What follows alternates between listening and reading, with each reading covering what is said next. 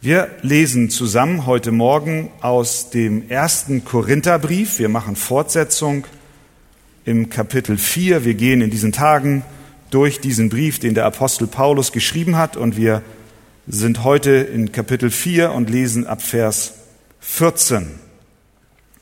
1. Korinther 4, 14 bis 21.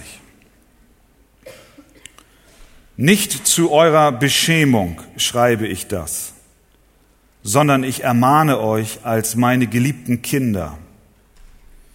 Denn wenn ihr auch zehntausend Lehrmeister hättet in Christus, so habt ihr doch nicht viele Väter. Denn ich habe euch in Christus Jesus gezeugt durch das Evangelium. So ermahne ich euch nun, werdet meine Nachahmer. Deshalb habe ich Timotheus zu euch gesandt, der mein geliebtes und treues Kind im Herrn ist. Der wird euch an meine Wege in Christus erinnern, wie ich überall in jeder Gemeinde lehre. Weil ich aber nicht selbst zu euch komme, haben sich etliche aufgebläht. Ich werde aber bald zu euch kommen, wenn der Herr will, und nicht die Worte der Aufgeblähten kennenlernen, sondern die Kraft denn das Reich Gottes besteht nicht in Worten, sondern in Kraft. Was wollt ihr? Soll ich mit der Rute zu euch kommen oder in Liebe und im Geist der Sanftmut? Vater im Himmel, wir danken dir für dein kostbares Wort, das uns Wegweisung gibt in unserem Leben. Und wir vertrauen, dass dein Wort heute noch Kraft hat, Menschen zu retten und Leben zu verändern. Wir bitten dich, Herr, dass du in diesen Momenten, wo wir auch über dein Wort nachdenken, zu uns redest und in Kraft unter uns wirkst. Schenk du uns offene Herzen, so dass wir hören, was du zu sagen hast. Amen. Amen. Ihr dürft euch gerne setzen. In den ersten Kapiteln des Korintherbriefs hat Paulus einiges zum Thema geistliche Leiterschaft gesagt. Wir haben uns in den letzten Wochen darüber ausführlich ausgetauscht und auch diese Dinge betrachtet.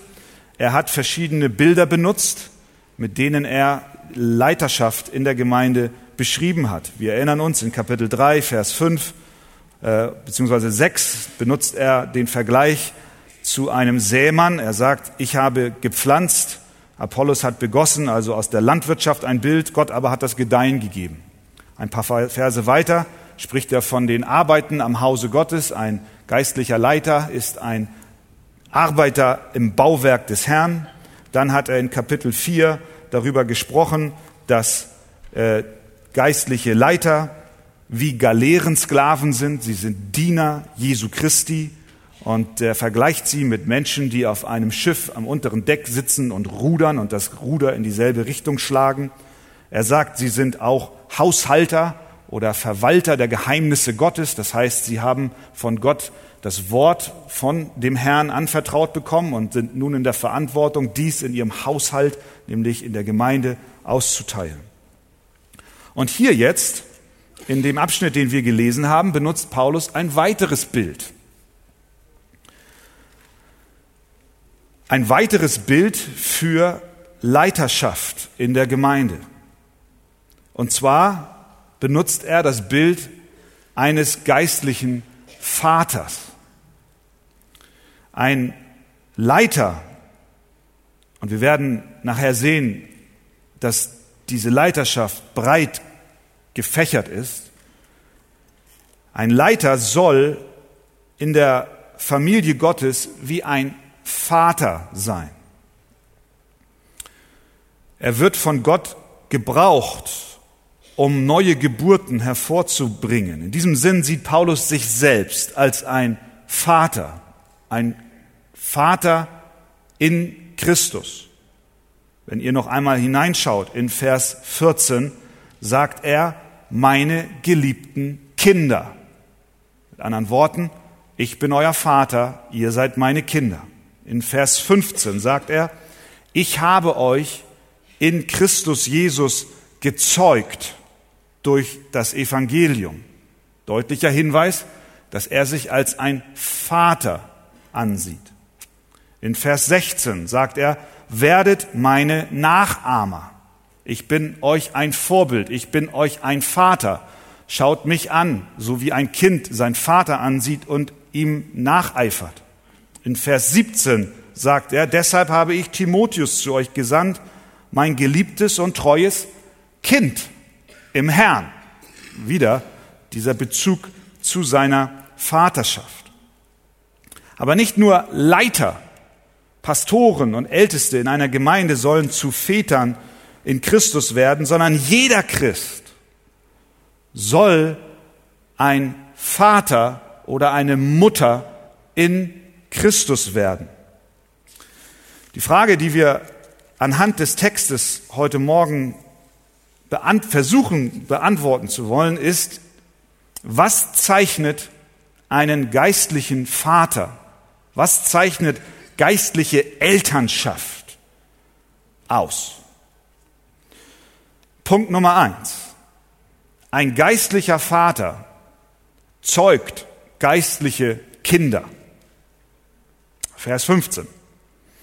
Denn wenn ihr auch 10.000 Lehrmeister hättet in Christus, so habt ihr doch nicht viele Väter, denn ich habe euch in Christus Jesus gezeugt durch das Evangelium.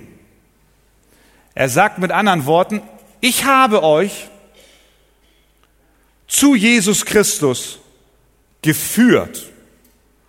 Und weil ich das getan habe, weil ich auf diesem Weg den ihr zu Christus hin gemacht habt, ich euch begleitet habe, euch geführt habe, deshalb bin ich euer geistlicher Vater. Das heißt, geistliche Vaterschaft beginnt bei einer geistlichen Zeugung. Manchmal besteht bei vielen der Wunsch, und ich hoffe, er besteht bei uns allen, dass wir geistliche Eltern sein wollen. Geistliche Elternschaft beginnt damit, dass wir geistliche Kinder zeugen. Das ist der erste, ist der erste Schritt. Ein Vater hat immer ein Kind. Wenn er kein Kind hat, dann mag er zwar ein Mann sein, vielleicht auch ein Ehemann sein, aber er ist kein Vater. Er ist kein biologischer Vater, solange er nicht ein Kind gezeugt hat. Das gleiche gilt für Mütter. Eine Mutter hat ein Kind. Hat sie keins, dann ist sie wohl eine Frau und vielleicht auch eine Ehefrau, aber keine Mutter im biologischen Sinn. Aber hier in diesem Text geht es nicht um biologische Elternschaft, sondern um geistliche Elternschaft. Jeder Christ sollte eine geistliche Mutter oder ein geistlicher Vater sein oder sich danach ausstrecken, es zu werden. Und das bedeutet zunächst nichts anderes, als jemanden schlicht und einfach zu Jesus Christus zu führen, ihm im geistlichen Sinn zu zeugen. Das sehen wir bei Paulus. Ich erkläre jetzt im Folgenden diesen eben genannten Gedanken. Paulus hat im Leben der Korinther genau das getan. Er kam zu ihnen, er verkündigte das Evangelium und durch seine Predigt und durch seinen Dienst kamen Menschen zum Glauben an Jesus Christus. Und deswegen sagt er, ihr seid meine Kinder. Das tat er nicht nur in Korinth, das tat er auch in Galatien, das tat er in Philippi, in Antiochia, in Derbe, in Lystra, in Ephesus, in Athen, in Rom, überall wo er hinkam, verkündigte er das Evangelium und Menschen fanden zum Glauben an Jesus Christus und nun nennt er sie seine Kinder. In Galater 4, Vers 19 schreibt er ebenso meine Kinder. Wir erinnern uns an den entlaufenen Sklaven Onesimus der von seinem Herrn abgehauen ist, von Philemon. Und Paulus führte ihn zu Christus und sendet diesen Onesimus zurück zu seinem Herrn, Philemon. Und er schreibt einen Brief an Philemon Und was schreibt er in diesem Brief? Ich bitte dich für mein Kind, damit meint er den Onesimus, dass ich in meinen Fesseln gezeugt habe, nicht biologisch, sondern geistlich, der dir einst unnütz war, jetzt aber dir und mir nützlich ist. Ich sende ihn hiermit zurück. Du aber nimm ihn auf wie mein eigenes Herz. Mit anderen Worten, Onesimus ist mein, mein Sohn. Er ist mir so nahe, so wertvoll, so wichtig wie mein eigen Fleisch und Blut. Er ist ein geistlicher Vater. Das heißt auch, wenn du biologisch kein Vater bist und keine Mutter bist, kannst du dennoch geistlich ein Vater und eine Mutter sein. Du kannst genau das empfinden, was ein Vater über seinen Sohn oder seine Tochter empfindet, genau das empfinden, was eine Mutter über ihre Kinder empfindet, kannst du empfinden über Menschen im geistlichen Sinn, die durch dich zum Herrn geführt wurden, denen du dich an die Seite begeben hast und ihnen geholfen hast, mehr und mehr von Jesus Christus zu verstehen. Und dann kannst du, dann kannst du sagen, so wie Paulus, er ist mein Sohn, er ist meine, meine Tochter. Ich durfte dabei sein, als er geboren wurde. Timotheus und auch Titus nannte der Apostel meine Kinder. Das ist der Grundgedanke geistlicher Elternschaft. Wir zeugen geistliche Kinder, indem wir sie zum lebendigen Glauben an Jesus Christus führen. Und ich glaube, das Leben eines Christen sollte davon geprägt sein, von dem Wunsch, Nachkommen zu bekommen. Menschen zu haben, die aufgrund unseres Lebens, unseres Wandels, unserer Vorbildfunktion im Glauben gegründet werden, im Glauben gestärkt werden. Das ist der Gedanke, den Paulus hier hat. Da stellt sich natürlich die Frage, ob Paulus sagen will, dass er selbst die Ursache und alleinig verantwortlich dafür ist, dass die Korinther geistliches Leben bekommen haben. Wenn er sagt, ich habe euch gezeugt, könnte man verstehen, okay, Sie sind zum Glauben gekommen, allein weil Paulus dies oder das getan hat. Ich glaube nicht, dass Paulus das damit sagen will.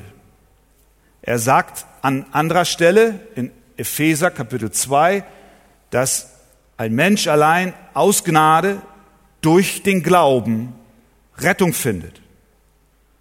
Und er sagt, Gottes Gabe ist es. Er sagt ja auch nicht, ich habe euch gezeugt. Punkt. Sondern er sagt, ich habe euch in Christus Jesus gezeugt durch das Evangelium. Ganz wichtig, ganz wichtig. Ich habe euch in Christus Jesus gezeugt durch das Evangelium. Er war sich bewusst, dass die Schaffung und die Kraft neuen Lebens nicht in ihm steckt. Er hat wohl den Samen gepflanzt, aber Gott hat das Gedeihen gegeben. Paulus war nicht die Ursache ihrer neuen Geburt. Er will damit nicht sagen, ich bin's gewesen und deswegen lebt ihr. Er war nicht die Ursache. Er war lediglich ein menschliches Instrument in der Hand Gottes. Die Kraft zur Rettung liegt nicht im Apostel. Die Kraft zur Rettung liegt auch nicht in geistlichen Vätern oder Müttern, sondern sie liegt allein in Jesus Christus durch das Evangelium. Deswegen sagt Paulus in Römer 1, denn ich schäme mich des Evangeliums von Christus nicht, denn es ist Gottes Kraft zur Errettung für jeden, der glaubt. Nicht ich, der Apostel bin es, kein geistlicher Vater, keine geistliche Mutter ist die Kraft zur Errettung, sondern das Evangelium von Jesus Christus ist Gottes Kraft. Das heißt, Gott zeugt und schafft neues Leben durch sein Wort. Weißt du das? Bist du dir darüber im Klaren, dass Gott neues Leben schafft durch sein Wort, was er mit seinem Heiligen Geist lebendig macht in den Herzen von Menschen? Jakobus 1, Vers 18 sagt, nach seinem Willen hat er, damit ist Gott gemeint, uns gezeugt. Wodurch? Durch das Wort der Wahrheit. Im 1. Petrus 1, 23 schreibt der Apostel Petrus, denn ihr seid wiedergeboren, nicht aus vergänglichem, sondern aus unvergänglichem Samen, wie denn? Durch das lebendige Wort Gottes, das in Ewigkeit bleibt. Das heißt in anderen Worten, die Kraft zur Schaffung neuen Lebens liegt im Wort Gottes. Möchtest du ein geistlicher Vater oder eine geistliche Mutter sein? Dann wirst du nicht darum herumkommen, mit Menschen das Wort vom Kreuz zu teilen. Es ist nicht lediglich ein Berater in Sozialfragen zu sein, sondern ein Vater und eine Mutter zeugen geistliche Kinder durch, in Jesus Christus, durch das Evangelium. Wir müssen das Evangelium predigen. Wenn wir das nicht tun, werden keine neuen Geburten stattfinden. Das ist, das ist unser Anliegen. Deswegen gehen wir in die Mission. Deswegen, deswegen unterstützen wir Gemeinden weltweit. Deswegen predigen wir das Wort Gottes. Deswegen versuchen wir auch einander zu helfen, das Wort Gottes zu verstehen. Weil wir müssen das Evangelium von Jesus Christus predigen. Ansonsten werden keine Menschen von neuem geboren. Und wir werden niemals zu geistlichen Vätern oder zu geistlichen Müttern, wenn wir nicht das Evangelium an einer bestimmten Stelle von Jesus Christus weiterreichen. Das heißt nicht, dass wir, sobald wir jemanden in der U-Bahn treffen, ihm gleich sagen, du bist ein Sünder und hauen ihm das über den Kopf. Aber es bedeutet auch nicht, dass wir mit jemandem leben über eine lange Zeit hinweg und wir haben ihm noch nicht einmal gesagt, dass er Jesus Christus braucht, Vergebung seiner Sünde. Wir zeugen in Christus Jesus durch das Evangelium geistliche Kinder.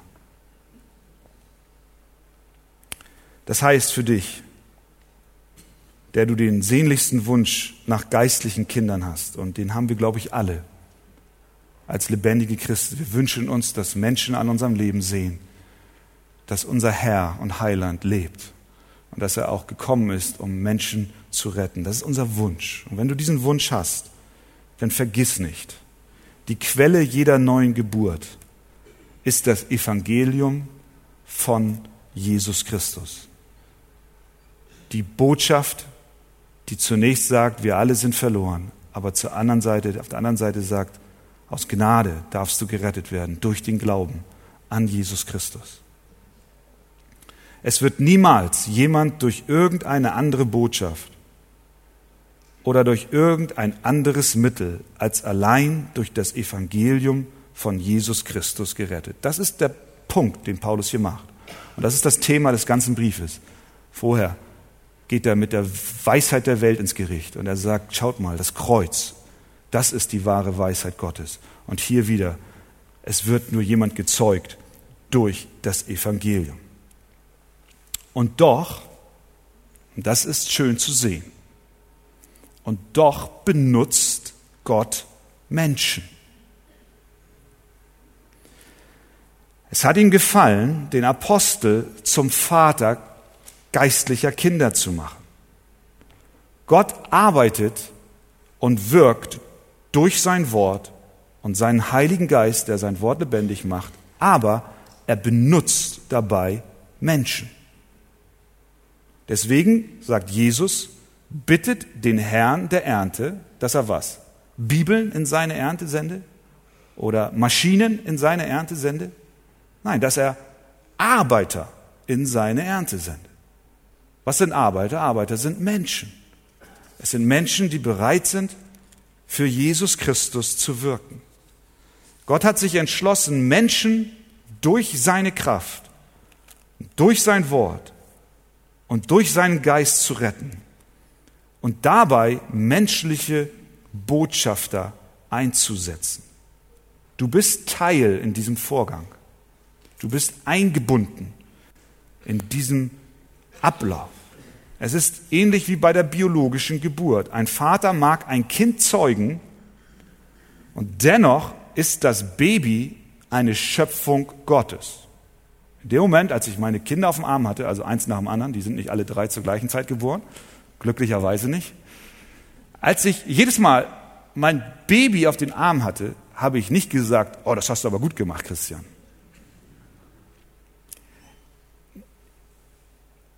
Offen gesagt, ein bisschen Stolz schwingt da immer mit.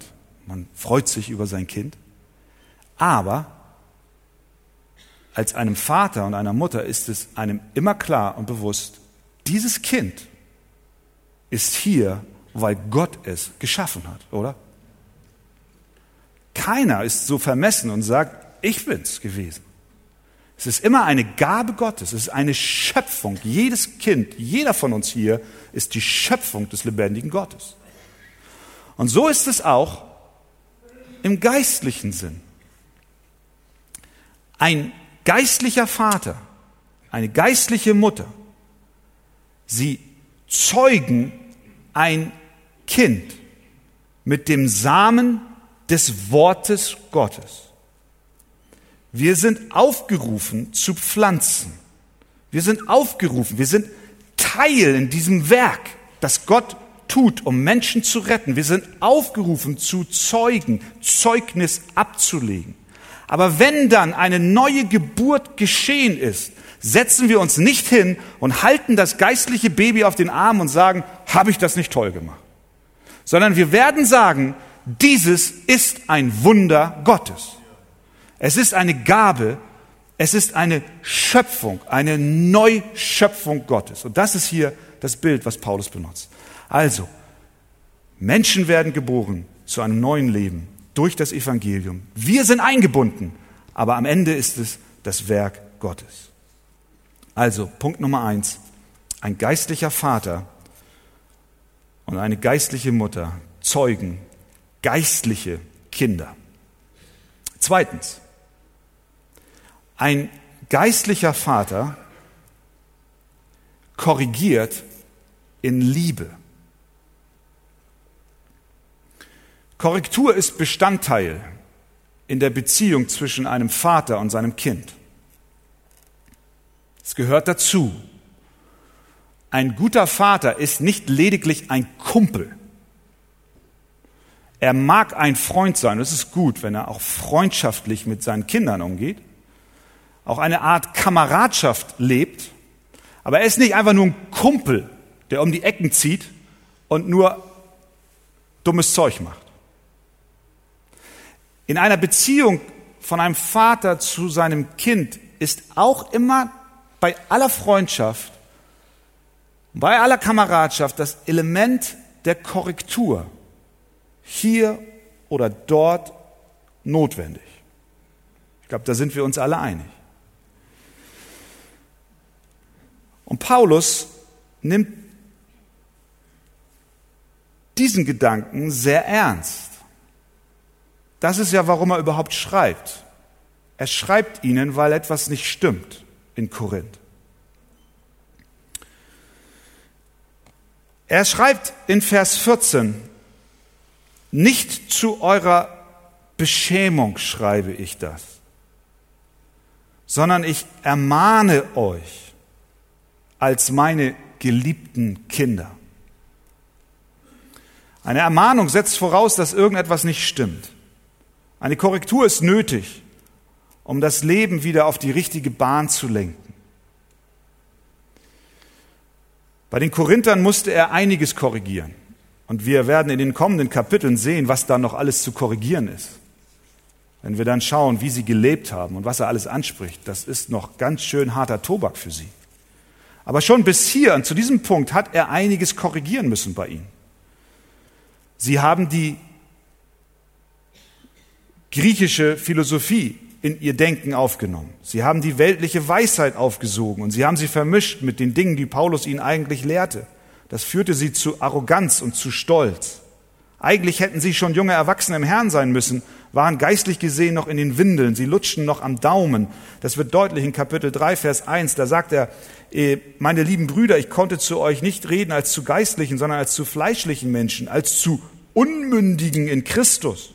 Milch habe ich euch zu trinken gegeben und nicht feste Speise, denn ihr konntet sie nicht vertragen, ja ihr könnt sie auch jetzt noch nicht vertragen. Ihr seid leider nicht vorangekommen in der Entwicklung. 18 Monate war er bei ihnen, musste dann weg und war dann in Ephesus.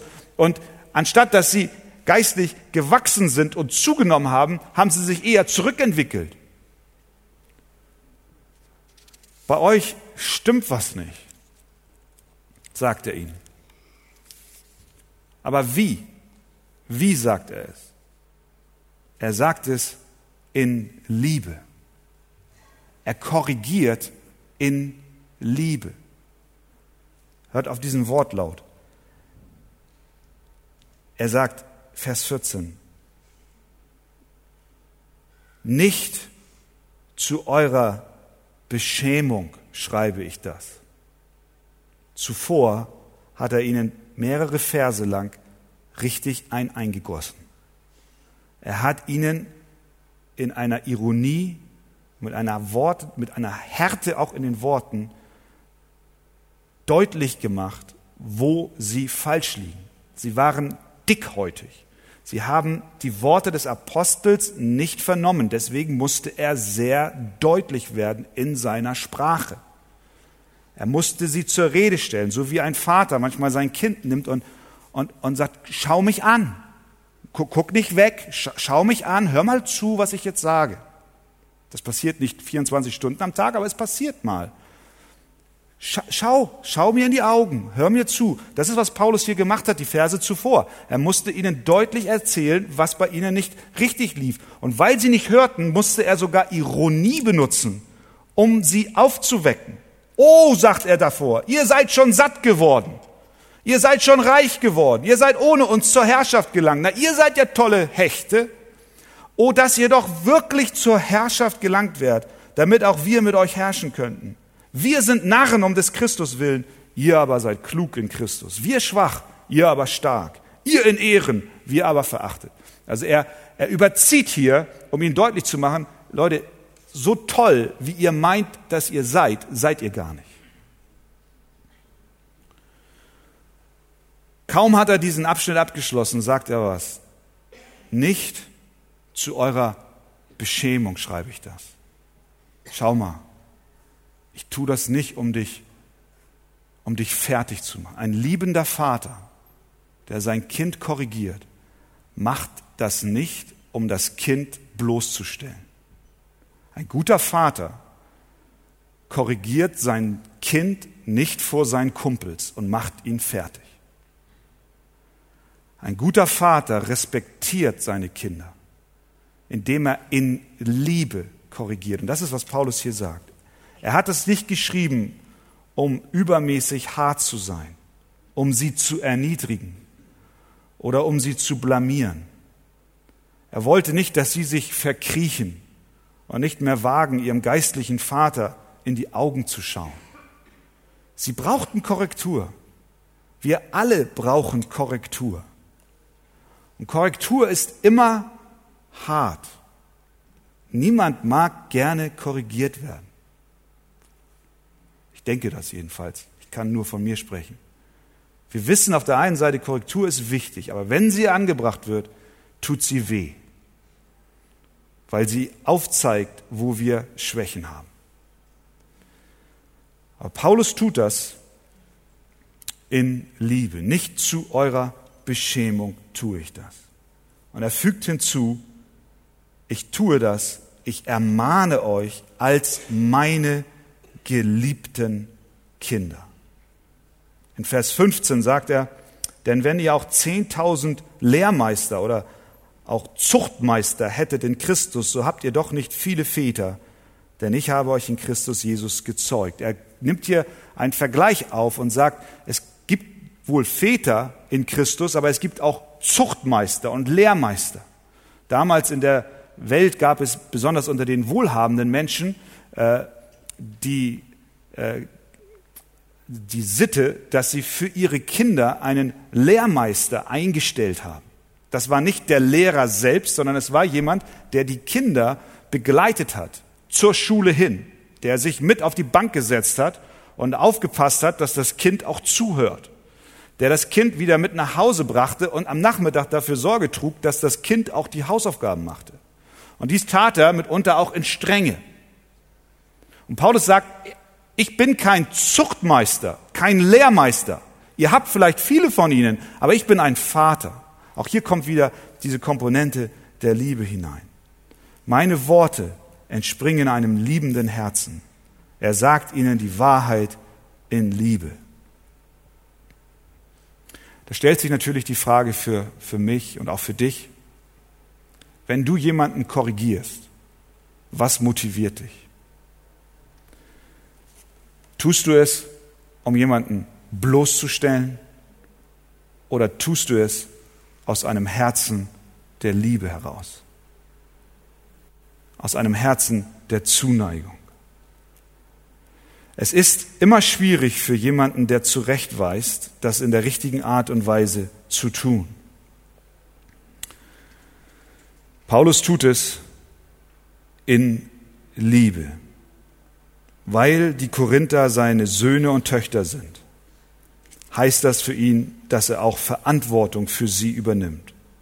Er war nicht der stets gutmütige Großvater oder der immer nur zu Späßen aufgelegte Onkel, der ihnen auf die Schulter klopfte und keine Verantwortung für ihre Erziehung übernommen hat. Nein, er war ihr Vater im Herrn. Und diese Rolle der geistlichen Elternschaft erfordert mitunter liebevolle Korrektur, manchmal auch Konfrontation, manchmal auch Ermahnung. Dies gilt für alle geistlichen Leiter, dies gilt auch für Hauskreisleiter. Manchmal ist Korrektur angebracht. Aber es muss in einem Geist der Liebe geschehen. In 1. Thessalonicher schreibt Paulus dies, denn wir sind nie mit Schmeichelworten umgegangen. Gott ist Zeuge. Mit anderen Worten, wir haben euch nie nach dem Mund geredet und immer nur getan, als wenn alles in Ordnung ist, sondern, sagt er, wir sind unter euch mütterlich gewesen. Wie eine Mutter ihre Kinder pflegt, so hatten wir Herzenslust an euch und waren bereit, euch nicht allein am Evangelium Gottes teilzugeben, sondern auch an unserem Leben, denn wir hatten euch liebgewonnen. Paulus liebte die Korinther. Und so dürfen auch wir unsere geistlichen Kinder und unsere Mitchristen lieben. Wenn du ein Kind liebst, dann tust du es mit Einsicht. Ein Vater, der seine Kinder liebt, ist bemüht, sie zu verstehen. Er möchte ihnen in ihren Nöten begegnen. Er möchte wissen, an welchen Stellen sie verletzt sind. Er möchte ihre Hoffnungen erfüllt sehen. Er möchte ihre Wunden verbinden. Er möchte ihre Ängste vertreiben. Er möchte seine Kinder in ihrer Schwachheit stärken, weil er sich, weil er sie liebt. Das gilt auch bei geistlichen Kindern. Paulus hatte Verständnis für die Korinther. Selbst in seiner Strenge war seine Sanftheit spürbar. Das ist doch auch unser Gebet. Gott möge uns helfen, dass wir geistliche Väter und geistliche Mütter in Christus werden. Also, ein geistlicher Vater erstens zeugt geistliche Kinder und zweitens er korrigiert in Liebe. Und dann drittens, ein geistlicher Vater ist auch ein Vorbild. In Vers 16 gibt er nun einen Rat. Was sollen sie tun? Nachdem er ihnen ihre geistliche Unreife hat wissen lassen, gibt er ihnen ein interessantes Gegenmittel. Und sein Rat lautet, so ermahne ich euch nun, werdet meine Nachahmer. Das hört sich sehr merkwürdig an. Ist Paulus arrogant? Erst korrigiert er sie und dann sagt er, ihr sollt so sein wie ich. Schaut mich an und lebt so wie ich. Und dann wird alles gut. Er lädt sie ein, ihm nachzuahmen. Nicht, weil er meint, besonders toll zu sein, sondern weil er selber jemand anderen nachahmt. In 1. Korinther 11, Vers 1 erklärt er das, was er meint. Er sagt dort nochmal, seid meine Nachahmer, gleich wie auch ich Nachahmer des Christus bin. Er kann nur sagen, werdet meine Nachahmer, weil es für ihn ein Kriterium gibt, nämlich das, dass er selbst ein Nachahmer Jesu Christi ist. Ein Nachahmer imitiert jemand anderen. Er folgt ihm in Wort, in Tat, in Geste, in Mimik. Er wird wie der, den er folgt. Er befiehlt es sogar. Seid meine Nachahmer. Es ist ein Befehl, der in der Gegenwartsform steht. Das bedeutet, bleibt dabei. Ahmt mir nach. Wir alle brauchen geistliche Leiter und Vorbilder in unserem Leben. Solche, die im Herrn gereift sind, solche, die uns vorangehen, solche, die im Leben mit Christus schon weiter sind als wir. Aber diese, die wir nachahmen, sollten selbst immer Nachahmer Jesu Christi sein. Sie mögen der Herde voraus sein, aber sie sollten möglichst nah an Christus sein. Ein geistlicher Vater, eine geistliche Mutter ist immer ein Nachahmer Jesu Christi. Und das bedeutet auch für uns ganz praktisch, wenn wir denn geistliche Eltern sein wollen, dass es hier nicht nur um Worte geht, sondern dass es hier um unser Leben geht. Wir leben vor, wie ein Mensch uns doch folgen sollte. In Philippa 3, Vers 17 sagt Paulus, werdet meine Nachahmer, ihr Brüder, und seht auf diejenigen, die so wandeln, wie ihr uns zum Vorbild habt. Darum geht es in der Jüngerschaft. Jesus sagt, der Jünger ist nicht über seinem Meister. Jeder aber, der vollendet ist, wird so sein wie sein Meister. Jüngerschaft bedeutet nicht Prinzipien nur zu lehren, sondern sie vor allem zu leben. Geistliche Leiter beeinflussen die Herde durch ihre Einstellung, durch ihr Handeln, durch ihre Worte, durch ihre Prioritäten in ihren Familien, so dass sie die Herde positiv beeinflussen und sie in die richtige Richtung führen. Und dann interessanterweise sagt er Folgendes in Vers 17. Er führt hier aus, wie sehr er ein Vorbild für andere war. Er gibt uns hier ein, ein Muster wie es bestenfalls aussehen sollte. Er sagt in Vers 17, deshalb habe ich Timotheus zu euch gesandt, der mein geliebtes und treues Kind im Herrn ist. Der wird euch an meine Wege in Christus erinnern, wie ich überall in jeder Gemeinde lehre. Paulus sitzt fest, er kann nicht alles er kann nicht überall zur gleichen Zeit sein. Und nun sendet er einen jungen Mann namens Timotheus zu den Korinthern, um dort eine Hilfe zu geben, dass ihre Probleme gelöst werden. Stell dir das mal vor.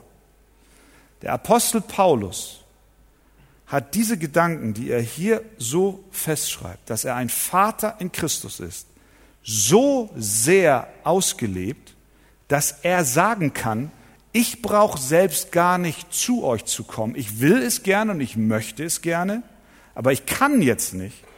Deshalb sende ich euch meinen Sohn, meinen geistlichen Sohn. Und dieser Timotheus, der wird kommen. Und wenn ihr ihn seht, dann werdet ihr erinnert werden an das, wie ich lebe und wie ihr leben sollt. Und wie ich lebe ist, wie Christus uns sagt, dass wir leben sollen. Verstehen wir das? Die geistliche Elternschaft ist ein mächtiges Instrument. Es ist etwas Großartiges, wenn Menschen an unserer Seite sind, die von uns lernen, so dass wir selber gar nicht zu einem anderen Punkt gehen müssen, sondern wir können unsere geistlichen Kinder senden. Und was sie tun ist, sie reflektieren uns, aber wir reflektieren nicht uns selbst, sondern letztlich Jesus Christus. Das ist der Gedanke. Paulus konnte Timotheus senden. Das heißt auch für dich, noch einmal, investiere dich, auch in der Gemeinde, in Menschen. Nimm sie an die Hand, führe sie zum Glauben, zeuge sie im geistlichen Sinn, adoptiere sie, wenn ihre geistlichen Väter und Mütter vielleicht gar nicht mehr da sind, weil sie sich durch ein Traktat in Süddeutschland bekehrt haben. Und sie kommen in die Gemeinde und du bist dort und du sagst, ich möchte dich aufnehmen als mein geistliches Kind. Ich möchte dich begleiten, ich möchte dich zu Christus führen, ich möchte dir zeigen, was es bedeutet, ein Leben Gott wohlgefällig zu leben. Ich möchte dir zeigen, was es heißt, in dem Wort Gottes zu lesen, was es heißt, was das Wort Gottes für deinen Alltag an Bedeutung hat. Investiere dich in Menschen um dich herum und sei ein geistlicher Vater und eine geistliche Mutter. Und ich glaube, das hat nichts mit dem Alter zu tun. Oh ja, wie sehr freue ich mich, wenn auch gereifte Christen zu Vorbildern werden.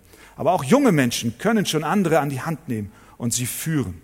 Und wir sehen hier, welche, welchen Effekt das haben kann, welche Macht das hat, wenn wir Jüngerschaft in dieser Weise in der Gemeinde leben. Dann können wir, wie der Apostel Paulus den Timotheus sendet an einen anderen Ort, sagen, geht hinaus. Und wir werden zu Zeugen und zu Jüngern in der ganzen Welt. An dieser Stelle möchte ich aber auch sagen, bin ich Gott von Herzen dankbar für sehr viel geistliche Elternschaft, die schon in unserer Gemeinde herrscht. Und ich möchte auch betonen, dass wir das ja schon erleben. Wenn ich an die Mitarbeiter denke, in den vielen verschiedenen Kreisen, auch in unserer Gemeinde, wenn ich an die Kindermitarbeiter denke, die auch zu geistlichen Eltern werden, wenn sie in vorbildhafter Weise das Evangelium von Jesus Christus weitergeben. Wenn wir an die Hauskreisleiter denken, die diesen Dienst in Treue tun und zu Vorbildern der Herde geworden sind. Wenn ich an die Mitarbeiter bei den Rangern denke. Überall, wo wir uns versammeln und auch geistliche Gemeinschaft haben, dürfen wir zu Vorbildern auch für andere werden. Das gilt auch für die Seelsorge. Viele Gespräche finden statt, auch unterhalb der Gemeinde, innerhalb der Menschen, von einem zum anderen. Gar nicht formell, sondern viel auch äh, informell, gar nicht in Formen gegossen. Und wir erleben auch in unserer Gemeinde, wie Menschen zu geistlichen Vätern und zu geistlichen Müttern werden. Timotheus wurde gesandt von Paulus als sein geliebtes und treues Kind im Herrn. Der wird euch an meine Wege in Christus erinnern. Timotheus war ein geistliches Kind von Paulus. Ein treues Kind. Und wenn ihr ihn seht, dann seht ihr mich. Und wenn ihr mich seht, dann seht ihr Christus. Das ist das Ziel. Wir alle, wir alle brauchen geistliche Väter und geistliche Mütter. Wir wollen nicht geistliche Weisen sein. Aber Gott in seiner Gnade hat dieses Instrument gewählt. Er möchte dich mit einbinden in seinen Rettungsplan. dass du ein Zeuge bist von seiner Kraft. Er möchte, dass wir zu Vätern in Christus werden und dass wir einander helfen, korrigieren, aber das nicht in einem Geist der Härte, sondern der Liebe. Gott gebraucht Menschen. Möchtest du dich in diesem Dienst der geistlichen Vaterschaft rufen lassen? Mein Gebet ist, dass das in unserer Gemeinde noch zunimmt und noch mehr wächst und dass wir alle gemeinsam in dieser Weise unserem Herrn dienen.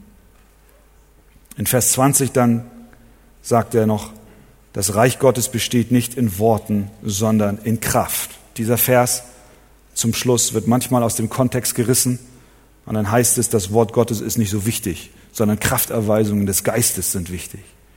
Aber wir verstehen, in welchem Kontext er das hier sagt. Er bezieht sich auf die aufgeblähten Worte, die in der Gemeinde gemacht werden. Er bezieht hier nicht sich darauf, dass das Wort Gottes geschwächt werden soll, sondern er sagt, wisst ihr was? Ihr in eurer Arroganz und in eurem Stolz, ihr macht viele Worte, aber die sind alle nur leere Luft. Es geht nicht um eure Worte, sondern es geht um die Kraft Gottes, die sich manifestiert und die sichtbar wird durch das gepredigte Wort vom Kreuz, was Christus selbst durch seinen Geist lebendig macht. Möge Gott uns helfen, auch dass wir Dinge auch aus diesen Texten mitnehmen und uns auch zur Verfügung stellen für ihn, dass wir zu geistlichen Vätern und zu geistlichen Müttern werden oder auch ermutigt werden in dem Dienst, den wir bereits tun. Amen.